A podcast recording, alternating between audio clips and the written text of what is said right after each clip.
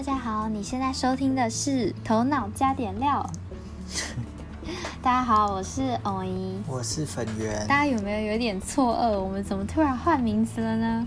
就是从今天开始呢，加料人生换了一个新名字，叫《头脑加点料》。那从今以后，我们会分享一些比较冷门但是有意义的新知，还有我们的一点点观点。那希望就是大家在无负担的状况下，也可以吸收一些有用的知识。对，那我们的目标就是希望目前没有什么求知和学习动力和需求的人，也可以轻松然后习惯能看我们的频道，然后获得很多知识跟观点的发想。好，那今天我们的新新节目新名字第一集，一样由粉圆来主持。又是我来主持哦，没错，重责大任。加料人生第一集也是我主持，没错，非常成功。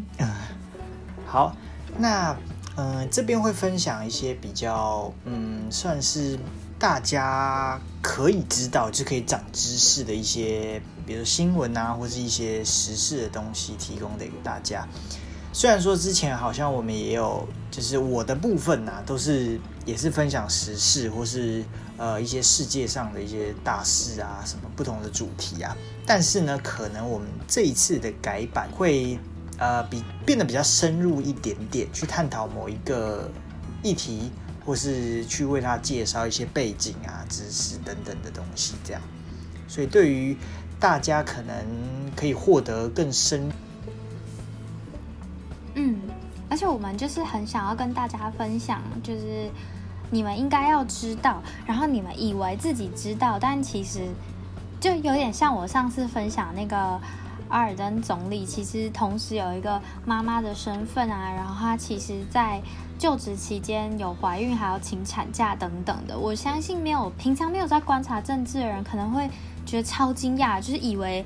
当女总理的人，就是会普遍有一个刻板印象，觉得就是未婚，然后怎么样怎么样，对，就想要跟大家分享这样子的事情，然后再加一些我们的观点。没错，那我们就开始这一集吧。好，这 这一集呢，主要不知道大家还记不记得，我们第一集有讲过一个主题，不知道那时候大概有多少人听。什么主题呢？第一集呢，就 我们讲到了第一集那时候，我们讲到的是美国的四大科技巨头。没错。对，好好，看来大家可以帮大家复习复习。那今天呢，我们会聚焦在可能我们之后呢四个巨头，我们都会细细的来为大家来介绍一次，让大家可以比较深入了解这几间公司，而并非就是我们可能生活上就是用到那几个，呃，我们比较常用的，比如说 Facebook，它就是社群软体，或是 Google，它就是搜寻引擎，这么这么浅或者是比较表面的一些东西，其实这些公司都有非常多深入的呃一些知识，或是一些它背后的一些背景啊，或是历史，是其实是蛮值得大家了解的。好，那今天呢，我们讲的其中一个公司，你猜猜看是哪一个公司？介绍就是 Amazon 亚马逊这间公司。假设是台湾的台湾人，好了，就是你可能在台湾，然后在台湾工作，在台湾就是长大的人，或者说在呃东方东方国家，没错，长大的人，你可能比较对 Amazon 比较不是那么熟悉。那顶多呢，大家知道的就是。亚马逊网络书店嘛，就是很可能呃某某部分的人到现在还是认为它就是一个网络书店，它就是在网络上面卖书的一个一个公司，对，但这个没错，但是其实它现阶段呢已经摇身一变变成美国的科技巨兽了。好，那我们就细细的从它一开始来跟大家稍微讲一下。今天的主题我们会聚焦在 Amazon 其中一个蛮有名的？蛮对啦，算也算是蛮有名的一个它的一个制度，然后让它赚大钱的一个一个模式，会想介绍给大家。这样，那我们就先简单带一下它的历史过程。那其实 Amazon 呢，其实它跟大家想的一样，它就是网络书店起家的。那他在一九九四年的时候，有一位员工他在金融业工作。然后呢，他对，因因为那时候一一九九几年的时候，网络还没有到那么发达。这个员工呢，他就坐拥金融业的高薪，但是他就不想做了。他开始对于网络这一块非常的好奇，然后他想说啊，在网络上面如果能够卖东西，那会是一个非常棒的一个 idea。所以呢，经过几经考量呢，他选择了一个产品。你猜猜他选择什么产品？最一开始，书。好，对，没错。就是书，你刚刚不是？所以呢，没错，在考你有没有认真听。好，没错，他选择了书籍来当做网络就是卖东西的第一个产品。那之后呢，他就推出了所谓的网络书店。那你猜猜这个人叫什么名字？这个人是谁？贝佐斯。啊，非常的显而易见。嗯，我不知道他本来是金融业的哎。他原本是金融业做什么啊？我记呃，这个我倒是没有查过他的身家啦。不过呢，他好，我记得他是在华尔街一间蛮有名的，当时的一个应该是也是金融公司的。那请说。我原本也是金融业，也转做跨境电商了。那我要成为第二个贝佐斯。哦，期待期待，谢谢谢谢。谢谢偶姨的好过分励志声明，成为第二个贝佐斯。啊，当时候其实他，对了，他是金融业出身的，而且当时候薪水很高，但是他决定跳下来创业。那当然就是大家就知道他非常成功。那这个人当然就是贝佐斯，他是目前还是 Amazon 的创办人之外呢，也是目前的执行长。当然他就是。带领 Amazon 度过了呃，目前可能将近二十几年的时间，让 Amazon 变成了现在这个样子。那我们刚才说，大家的印象就是网络书店嘛。那另外一个印象，当然就是今年呃，应该说到目前为止，Amazon 呢，它也是全世界市值最高的一家公司，对吧？大家可能印象就是这个，因为那就哇。呃，它可能呃，它是目前已经市值破一兆美金的一个公司，这样。那当然，他目前呃，贝佐斯当然也是世界首富嘛，就是全。即使他跟他的前妻离婚了，分了很多股份给他前妻，但是呢，他目前还是市值啊，就是他目前还是世界首富，真是非常厉害。顺带一提，他的前妻也是应该也是世界上最有钱的女人，第第一名吧，或是之一啊。对，就是因为 M 总，好好 啊，你也可以，你也可以。好，好，那讲完了这个这个创办人之外呢，呃，之后呢，我们再来接下来讲，他第一个确实他是网络书店，他开始在网络上贩卖书籍，那。接着呢，他有个想法，他开始呃贩卖书籍，他其实慢慢做起来之后，开始网页啊，开始变得比较稍微比较呃服有点现在的网页这个样样貌之后呢，他开始想讲一件事情，那这件事情造就了他后来变成所谓的我们所谓的电商之王，这是称号，也就是他想把所有东西都搬到网络上面。另换句话说，你在网络上可以买到所有东西，而不光光只是书而已。所以呢，他他也算是电商的，就是蛮开源的祖先。没错，应该说他就是始祖啦。对，他就把他就近年来他就把所有东西一步一步的搬上去这个他的电商平台上。那最近一个大家不知道有没有注意到一个新闻呢？就是他并购了一家。生鲜超市叫做 Whole Food，这这个并购案是 Amazon 有史以来最大的并购案，也是震惊当时候全世界的零售业。为什么呢？因为其实 Whole Food 在美国是有四百多家实体店面，而且它是生鲜的，就是它是啊，比如说我们常去全联去买菜的的这个超市。那一个零食，一个线上的一个电子商务公一个平台，去并购了一个生鲜超市，所以贝索斯是自始至终都想把所有东西放到网络上面卖，是一个非常的了不起的一个在当时是非常先进。大家不要想象，因为当时的网络能够做的事情真的太少了。但是贝佐斯其实就有那个想法，那一直到今天这样。好，那我们刚才说了，从书店，然后一直到目前开发到现在，所有东西，特别是今年，为什么特别是今年呢？原因是因为受到疫情影响嘛，所以大家都关在房间里面，或者不关在家里面，没办法出门。那如果要买东西，要买生活用品。要买我们刚才讲的生鲜的食品，然后要买一些什么家具啊等等的东西，那只能透过所谓的电商平台。那电商平台当然就是它，你在坐在家里有网络，你就可以去买东西，然后就送来你家嘛。所以其实今年的呃也算受受疫情影响，或是所所所所所庇护，刚好电商在今年就是大爆发嘛，整体成长基基本上就是百分之二十以上。所以其实，呃，这样会加速了全球的这个实体店面会做转型。那当然，身为全球电商龙头的 Amazon 也在这一波呢大涨了一一番，就它市占率、它的市值各方面其实都有很惊人的成长。那其实啊，我们再拉回来，我们有点讲太远了，我们放慢一下脚步。因为我们从书店，然后一直到一些其他的商品，还 Amazon 还有最最热销的产品就是 Kindle 嘛，没错，近年来也非常的有名，没错，就是它的电子书。那 Kindle 搭配着这个，呃，这个它它的呃，因为 Kindle 就它是一个全彩的一个平板嘛，然后是电子书。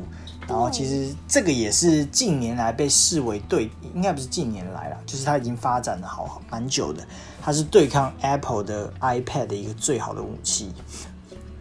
对，iPad iPad 还是目前虽然说市占率很高，但是呢，Kindle 也是非常受大家的欢迎的。好，所以它慢慢一步一步的把所有东西呀搬到了它的平台上面，那造就了它目前呃是。电商巨头的这个地位，那还可以提供一下，就是给大家参考，就是它到底大到什么程度？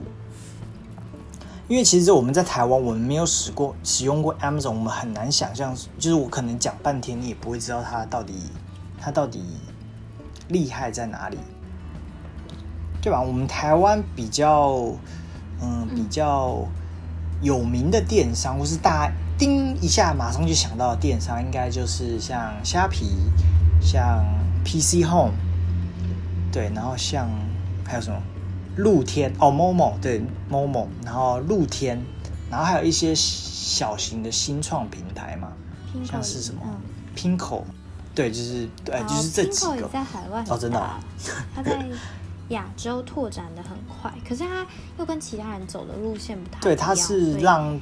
也不算创作者进去嘛，比较文创或是创设计师的一些风格。OK，所以大家可以想象，就是这些加起来，呃，你用它的这些平台加起来，你用它的销售额，或是用它的市值加起来乘以十，还远逊于 Amazon，你就知道大概 Amazon 就是对。它的市占率哦，在美国这个市场，因为美国市场已经比台湾大上好几十倍了嘛，特别是美国的人口、是美国的消费力、美国的土地等等的，都比台湾大上非常多。那它在美国的市，呃，美国的市占率基本上是过半的，所以你可以想象这个是有多惊人的，每年是有多惊人的产出。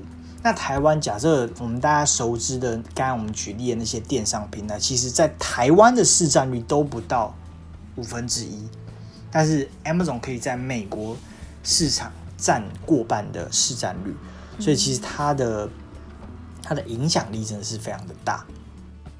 好，那电商平台，我们刚才回到最一开始讲的，就是我们要介绍一个它的电商里面有一个非常独特的模式，那也是它。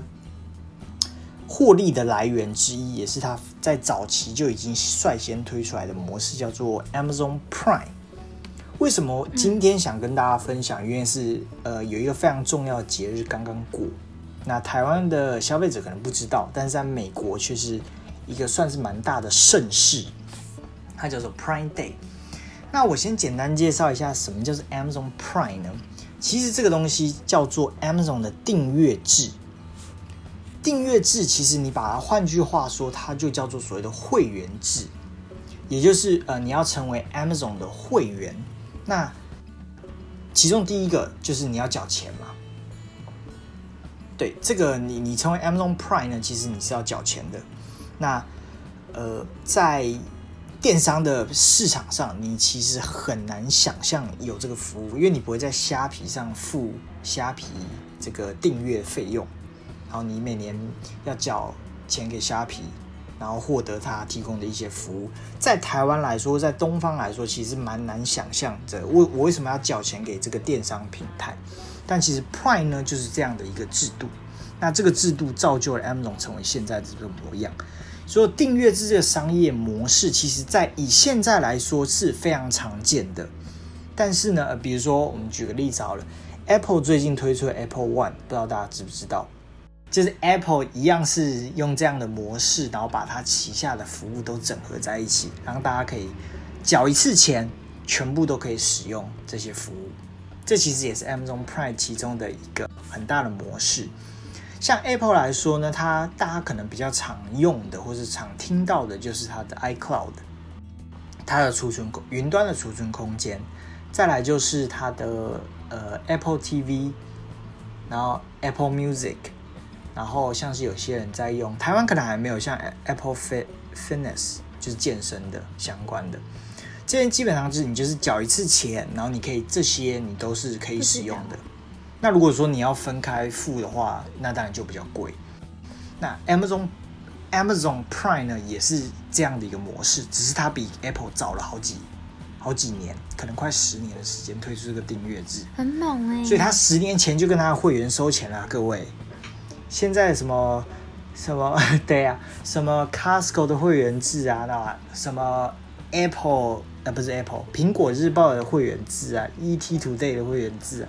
那都是后来的，后来仿造。我们不能说仿造 Amazon 啊，但是就是承袭它的这个模式去出来的。最近非常的红，大家都非常热衷这个订阅制，包括很多，比如说一些报纸，比如说美国的什么 New York Times 啊，那些其实都是变成是会员，就是你要付费你才可以去看。那这个比较转移到电子的电子电子报纸这些电子报。之前苹果日报是不是也类似想要推这个啊？可是好像没有很成功。哎，真的吗？苹果日报没有成功？好像没有，我没有太去细部探究它后续发展啦。只是当时推出来的时候，大家骂声很多。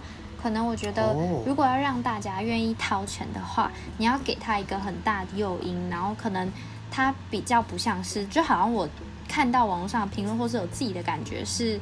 以前可以免费看到的东西，现在突然只能看两行，你当然会觉得很反感，而不是说我多出其他好的诱因或利益来给我，所以我愿意多花钱。你讲到了一个非常大的重点，非常好，帮我带出了接下来我要讲的东西，就是诱因。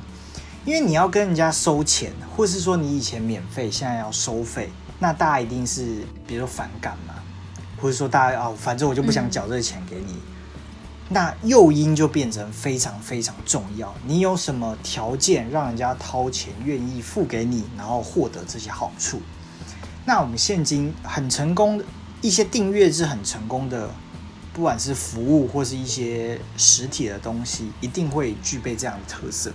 那 Amazon Prime 到底有什么样的能耐？它可以在十几年前它的订阅制就很成功了。因为它的诱因非常非常非常的大，接下来我就要讲它的诱因到底是什么了。第一个我们会先讲的是电商类的，因为大家知道 Amazon 它不只是电商，我们之后可能再细细跟大家讲说 Amazon 还有什么额外的东西是非常重要的。但以电商来说，你加入 Amazon Prime，你每年付它呃年费一百一十九美金，到底你可以获得什么？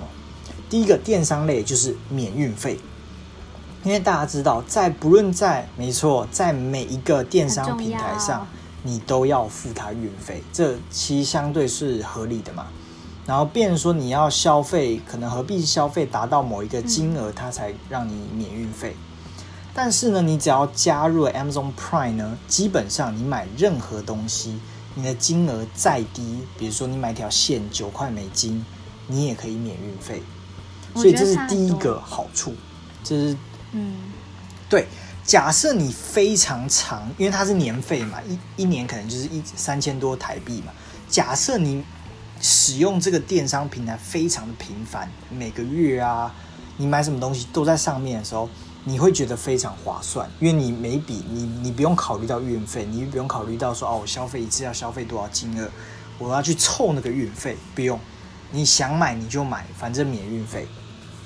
对，所以这这个其实大部分人参与这个 Amazon Prime 呢，就是因为这个原因。然后我自己之前在日本用 Amazon 的时候，我觉得还有两个原因让我觉得很棒，虽然我没有加入 Amazon Prime 嘛。只是如果如果我加的话，我就会更觉得，因为我加了，那它可以免运费，那我就会想要买更多。这可能也是 M 总就是它成功的其中一个原因。然后第二个原因是，每次我就是把它丢到购物车的时候，它不像嗯，像有一些台湾的平台，我看不出来我到底什么时候会收到，它会写一个预估一个 range。然后事后那个卖家可能还还会再跟我沟通，大概什么时候才会出货，或是反正就是很不固定。他虽然有规定卖家，但是那个 range 很宽。可是 Amazon 每次都他就会写说预计几月几号到货，基本上就是那个时候到货。如果我在那个时候之前不能拿到，我我可能就不会去买。就是我很喜欢这个感觉，就是它可以让你很明确的去做你的购买决策。就是你对很明确的知道你什么时候会知道。到底我何时可以使用这个产品？刚才有讲到一个非常大的重点，就是它可以告诉我们什么时候可以到货。那我们接下来讲另外一个，就跟这个相关。假设你在美国，你是你除了免运费之外，你还可以保证两天内就到货，而且都是免运的哦。你两天内就可以到货，你想想看，像我们的 PC Home 可能是什么半天到货，或是一天之内到货嘛？那这个其实大部分使用 PC Home 的消费者也是基本上是冲着这点嘛，因为它非常快速就可以到货。那在美国，你想在美国，它的土地比台湾大好几十倍、好几百倍，但它可以做到两天免运，这是 M 总另外一个。我们之后可能来探讨它的它成功的原因的另外一个另另外一个主题，就是它物流的部分。但我们先回到 Amazon Prime 好了，Amazon Prime 除了免运费、两天到货，甚至近年来的一线大城市，比如说呃纽约啊，或者是洛杉矶这种大的城市，它可以一天之内到货，就做到跟我们 PCU 目前在台湾一样的的这个表现。所以其实。光是这一点呢，应该就会让很多人愿意花这个年费来去来去买它这个会员。但再加上它的平台，它的电商平台是所有东西都可以买到，那你基本上你所有东西在上面买，然后都不用运费，然后很快到货，所以这个粘着度就会非常高。刚才我也有提到一点，就是它会这个东西会想让你多。花费，这也是这个 Prime 为什么会成功，而且让 Amazon 大量获利的其中一个原因。也就是说，他们经过有经过统计，就是加入 Amazon Prime 的消费者，他每年消费的金额是一般消费者的好几倍。就你加入这个 Prime，你会花更多。这这也是我相信，这也是当初 Amazon 可能没有想到的事情。但我们总结来说，就是 Amazon Prime 这个会员制，它的会员的粘着度非常非常的高，所以也就是现在目前，只要 Amazon 到世界各地的，不管是哪个国家去开它的电商的站点，它第它一定会把 Prime 会员是引进到当地。就像刚刚偶一说的，他到日本，他有 Amazon Prime，就是因为这个原因。所以其实 Amazon Prime 在十几年前大获成功，然后一直延续到现在。那它到底有多惊人呢？其实我们在以美国市场来说，简单来说一句话，呃，我们以美国来说，就就基本上每个人都有 Amazon 的买家账号。那每三个美国人之间就会有一个人他是 Prime 会员，所以你就知道美国三亿人口嘛。那现在目前 Prime 会员的名额，呃，就是话人数大概就是破亿，然后每一年这些 Prime 贡献的在电商平台上贡献的这些消费额，就是 Amazon 的获利来源，也是支撑 Amazon 电商的一个非常重要的一个来源，资金的来源啊。好，那另外一个说法就是，基本上每个美国家庭都有 Prime 会员，对，就是这样。所以其实 Prime 会员在在台湾的各个产业，嗯，最近大家其实不论是什么产业，比如说什么饮料店啊，他都会想要让你加入什么 Line 群组啊，然后如果你是加入什么餐厅的会员，给你打多少折，其实概念都是类似这种东西，只是他还没那么嚣张的要你先付钱，先吐钱出来，然后再让你享受这样。好。所以这个这一集的主题就是我们的 Prime 会员。那如果你是 Amazon 平台上的第三方卖家的话，你当然会针对这些会员去做一些折扣嘛，因为毕竟这些会员的消费力非常高，消费的非常频繁，也非常热爱 Amazon 这个品牌，所以你当然会去想办法把自己的商品销售给他们。那我们就讲到了刚刚过的 Prime Day。什么是 Prime Day 呢？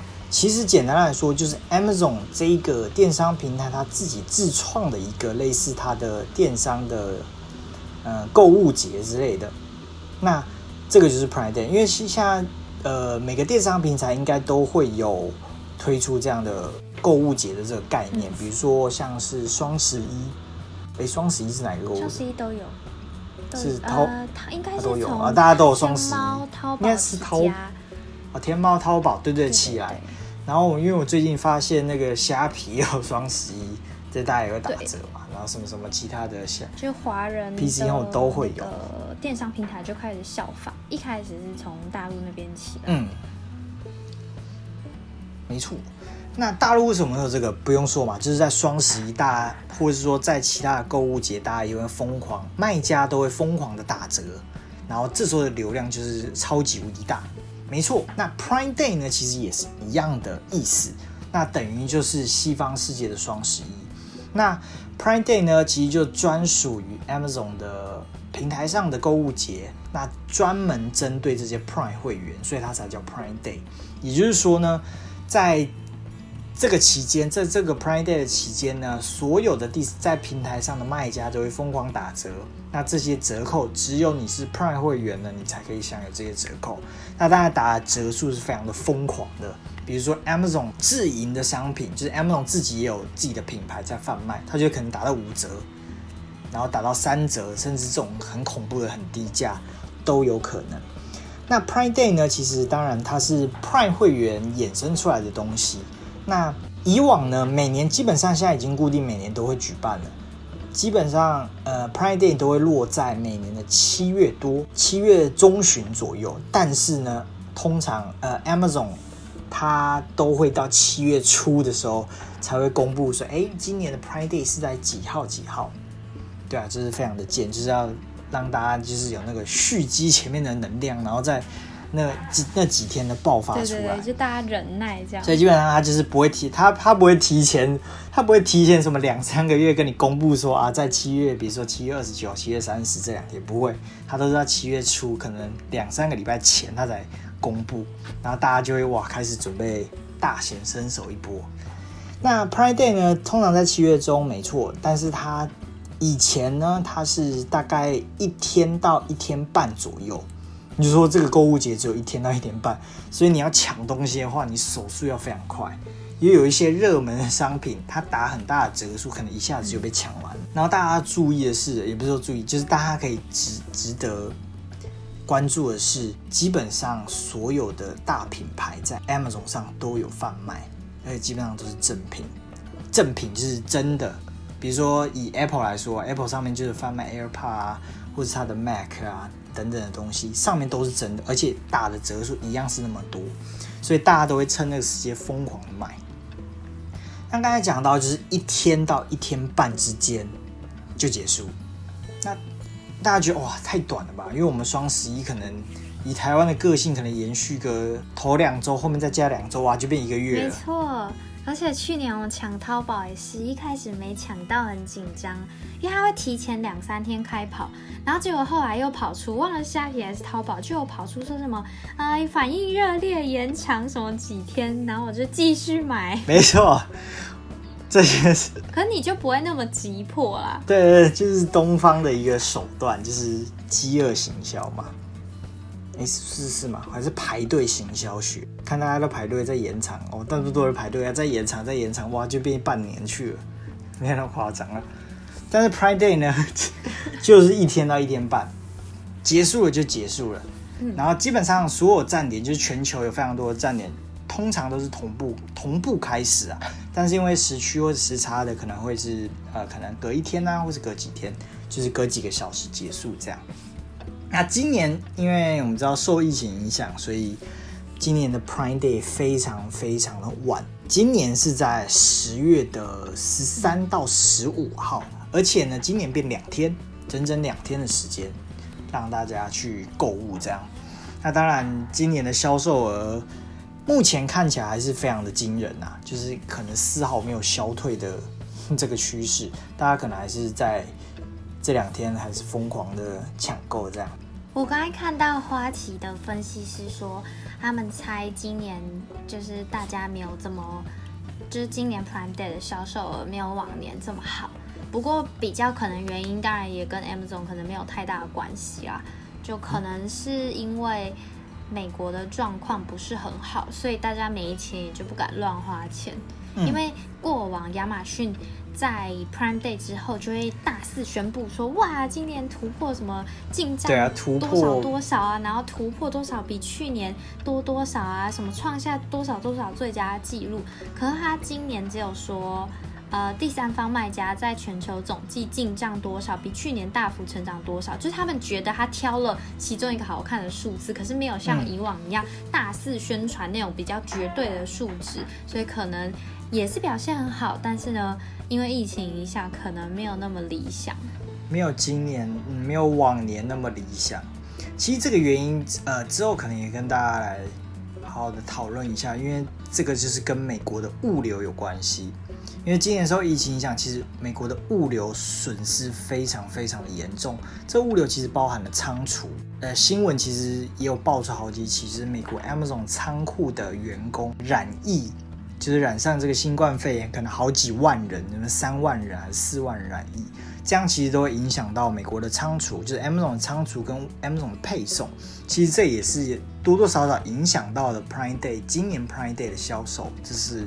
确实是没错的，可能还有另外一个原因是，以往为什么 Amazon 的 Prime Day 会是到七月的原因，是因为呢，七月过完之后，紧接着就是所谓呃美国的节日节日月啊，就美国的重大节日就会跟着一波一波的来，那可能就是 Prime Day 想要延续这个热潮，一直到年底的圣诞节结束这样。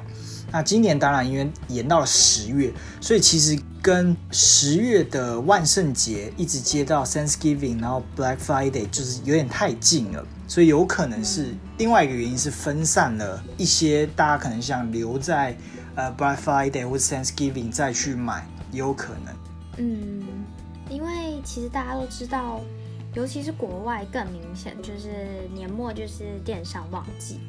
对，因为国外很多重要的节日都是在年末，就包括刚刚讲的 Thanksgiving 啊、Black Friday，还有一个叫 Cyber Monday，网购星期一，也都是塞在十一二月左右。嗯，没错，都刚好连续对对十一、十二，然后一直接到十二月的圣诞节，这都是电商的大季，这样。好，那刚才讲的 Pride Day 为什么？呃，除了它的曝光有惊人之外，因为以往的 Pride Day，它在我们刚才说的一天半之内，它的销售额可能抵掉整个 Black Friday 的周末的这么夸张的地步。所以其实 Pride Day 算是 Amazon 一个在下半年非常重头戏的一个疯狂购买的一个时时机点。这样，那当然今年就可能有点稍微稍微有点失准了，但是还是接下来是。还是不错的，还是让 M 总赚蛮多钱的。嗯，对，所以其实呃，提供给大家一个小小的 pet 包，台湾有非常多的代购，就 Amazon 代购的代购的物流，就是你可以在美国购买，然后把呃商品寄到他们的仓库去，然后他会帮你负责运回台湾。那你可以去自己去衡量一下，就是因为一个商品如果在 Amazon 在 Prime Day 的时候购买的话，你可能打个五折，然后可以 cover 掉你从美国运回来台湾的那个运费的话，你其实是台湾这边是可以考虑买的哦。对，所以大家可能可以在这个下半年，或者说在大季的时候，可以来去使用一下国外的电商平台。这也是一个省钱，然后可以获得不错商品的好配包。没错。那当然，如果大家想要比较近的，不要那么远的话，也可以到日本 Amazon 去购物，也是可以的。而且日本运回台湾的费用其实又又更便宜，所以其实你一次买非常多的东西的话，其实一趟运回来。这个运费分摊下来，就是还是比一般时候还便宜，而且你可以买到台湾电商或是可能只有专属在日本贩售的商品，就是趁趁目前 Prime Day 或是一些大季之前这些时机点。好哇，今天讲了非常多的关于 Prime 会员的一个资讯，但是呢，这其实。只是 Amazon 电商，因为 Amazon 还有电商跟云端。Amazon 旗下的我们把它分为电商跟非电商。那这只是 Amazon 电商当中三支柱的其中一个支柱，就是他们的 Prime 会员。那之后呢，我会再跟大家来聊聊电商之外另外两个非常重要的支柱，然后以及呢，我们可能会进入到 Amazon 非电商领域。那我可以先小小的剧透一下非电商领域像什么，比如说呢，Prime Music 就是近年来呢，Amazon 在进军所谓的影音市场，那就是有 Prime Music，就是等于是 Apple Music，等于是 Spotify，等于是 KKBox 这种音乐串流平台，Amazon 也是有非常大的企图心要进军这里。再来就是 Prime Video。不知道大家有没有看过 Prime Video 所推出的影集，就是 Amazon 自制影集。其实，在去年，呃，今年还是去年的金球奖，其实 Amazon 已经有获得，记得是音乐剧吧，最佳音乐剧啊，还是还有一个是一个男主角的奖项。所以，他进军这种串流平台，去挑战这个所谓的 Spotify 啊，或者是挑战影集类的 Netflix 啊，其实都有非常大的企图心。那另外就是哦，补充一点，Prime 会员呢，它可以免费去使用，除了电商我们刚才讲的电商相关的优惠之外，它听这个 Prime Music 或是看 Prime Video 里面的影集全部是免费的。所以呢，我们就是它是要打造这个一站式的生活圈，你只要缴一次钱，我旗下所有企业所有的优惠你都可以使用。对，所以 Prime Music、Prime Video。然后还有什么？我们不知道大家有没有听过，就是 Amazon Web Service，就是 Amazon 的云端。Amazon 云端大家可能常用的储存空间啊、资料库啊，是云端的计算运算的基本能力。这个东西也是免费使用。大家不要小看这个云端啊，真的，大家最常用的就是 Google 云端嘛，不论是什么资料啊，或是我们。呃，我们想把影片、照片全部丢上去，然后有无限量的储存空间。大家就是熟悉 Google 吧？Google 在西方是在美国市占率可能不到十趴，Amazon 云端就是 AWS 市占率高达三十几趴，所以大部分的美国人云端的首选是 Amazon 的云端呐。所以大家不要再真的，他他连。呃，Google 其实算比较弱势，在美国，因为第二名是微软的云端，大家不知道有没有听过一个 A 开头的，对，所以 Amazon 的市占率是远远比二三名、二三四五名全部加起来还要高的，所以，呃，我们讲为什么 Amazon 可以变成这么。我们所谓的科技巨兽原因，除了电商之外，另外一部分也是非常值得大家稍微听听一下的。好，那刚才讲到的 Prime 会员，我们最后再补充几个好处。Tingo 电子书也是免费的。讲到现在，大家是不是觉得哇，我在电商可以疯狂买，然后我的音乐免钱，看影集也不用钱，然后我的云端也不用钱，那大家会不会想订购呢？会。好会。为什么台湾没有？台湾有啊，台湾就是 Apple One 啊。QQ。对啦，台湾还没有到那么，我说台湾没有 Amazon，台湾的市场太小了。可是 Amazon 对 Amazon 在进军各个市场国家的时候，其实都考量非常的精打细算。没错对啊，Amazon 你知道唯一两个失败的投资是哪两个吗？中国没错，Amazon 至今在全球开了将近快十五个站点吧。就刚才讲的，美国啊、欧洲啊、印度啊、澳洲啊、日本这些国家其实都有 Amazon。对，大家大家不是不是只有美国才有 Amazon，其实有全世界有非常多的站，就是国家都有 Amazon 的站点。唯一一个 Amazon 进去之后失败，然后狼狈退出的就是中国。那你可以猜为什么中国 Amazon 打不进去吗？不知道，还是因为有淘宝的关系，他们仿冒品太多。没错，就是因为，哎，仿冒品，哎，不是，没有啦。其实一个 一个比较基根本的原因，就是因为中国已经在 Amazon 进驻之前，已经有非常非常强势的电商存在了，像是京东啊、天猫啊、淘宝啊，从 B to B 到 B to C，其实中国的电商市场变得非常的成熟，那 Amazon 自然想要进去就变得非常困难，所以其实中国。当然，贝佐斯会不会重返中国，这也是可以大家可以期待一下的，应该是会啦。那说不定重返中国，台湾也可以用。哦，对啊不知道会怎么处理。目前台湾就没有就是电商市场，只有 AWS 跟那个业务单位亚马逊全球开店。没错，全球开店，没错没错。那希望 Amazon 可以开到台湾来，好不好？因为台其实 Amazon 大家可以接触一下新的电商，然后跳脱一下呃框架，其实也是不错的。好的，那今天分享的内容还算蛮多的，就是怕稍微有点失焦了。不过我们还是会以 Amazon 为核心，然后去分析它的电商跟它非电商业务。那接下来我们可能还会针对它的电商部分来做一些提供大家一些知识，因为这些知识是建构 Amazon 非常重要的几个支柱。这样就是希望大家可以获得一些额外的资讯。总结一下，大家在听到 Amazon 的时候，会比较希望不要再把它当成网络书店。就是其实它旗下的电商，然后它电商为什么会变得如此的庞大，以及它的规模到底是如何建立的，其实我觉得其实还蛮值得大家去参考的。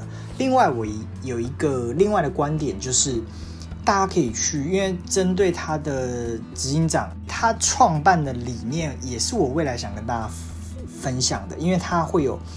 比如说，他有非常多的金句，他的创业的原则，以及他公司的理念，这些其实还蛮蛮可以让很多，比如说想创业的朋友啊，或者说现在正在创业的朋友去思考，哎，你可不可以把他的思想带入你自己的，比如说你的事业啊、你的公司啊，其实都会有一定的帮助。对啊，大家可以去可以去看一下他的自传，看一下他的成功的经验。其实这这类文章还蛮多的。总结就是这样。好，那我们就下一集再跟大家分享更多跟 Amazon 有关的有趣的事情哦。因为粉圆跟友谊，其实我们其实就是算是对电商不敢说到很了解，就算是蛮熟悉的。对，那尤其是粉圆，那他跟 Amazon 又尤其最熟悉，算嗯算也算是个 Amazon 专家、小专家这样。对啊，所以未来还有很多东西可以跟大家分享。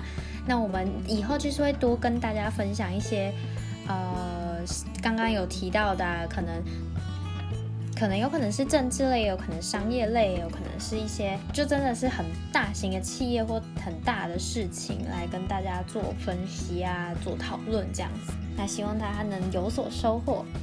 好的，谢谢大家自己的收听，好，那我们就下次再见喽，拜拜。拜拜。